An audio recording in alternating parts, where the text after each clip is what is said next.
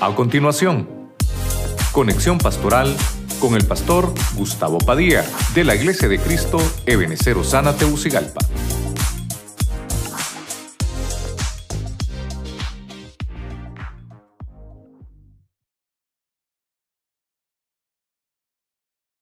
Hablamos un poquito de la firmeza espiritual. Tal vez me extendí con el tiempo, pero voy a resumirlo en unos minutitos siete tal vez cosas que son muy importantes. Hay más. Una de las primeras cosas que ocupamos en nuestra vida espiritual es la tenacidad. La tenacidad es hacer las cosas sin desistir.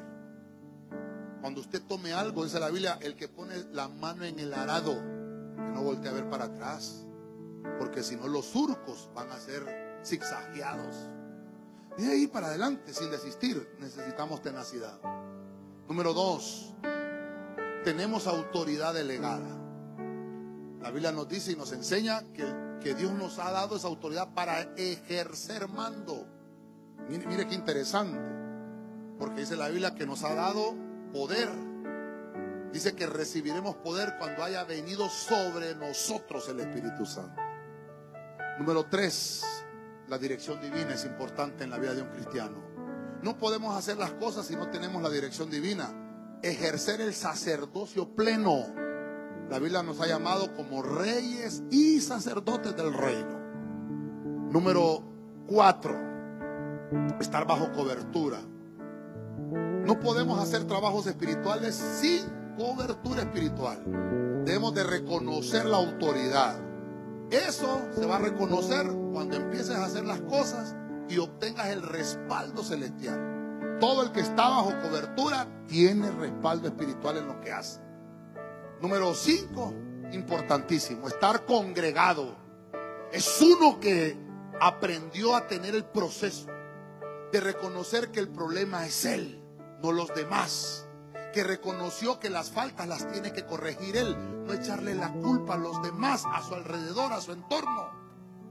Es uno que está integrado a servir. El que está integrado es parte importante del cuerpo de Cristo. Número 6, el que aplica la firmeza espiritual debe tener insistencia. Es el golpe constante, constante, no soltar no soltar hasta que vea la respuesta. Número 7, y con ese tal vez cerramos un poquito. Avanzar. El avanzar es estar adelantado. El que está avanzado es aquel que hace que las cosas sucedan. No espera que alguien las haga por él. Él las hace. Hace que las cosas ocurran.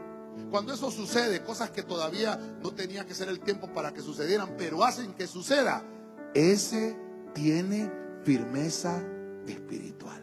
Dele palmas una vez más al Señor, hermano. Amén.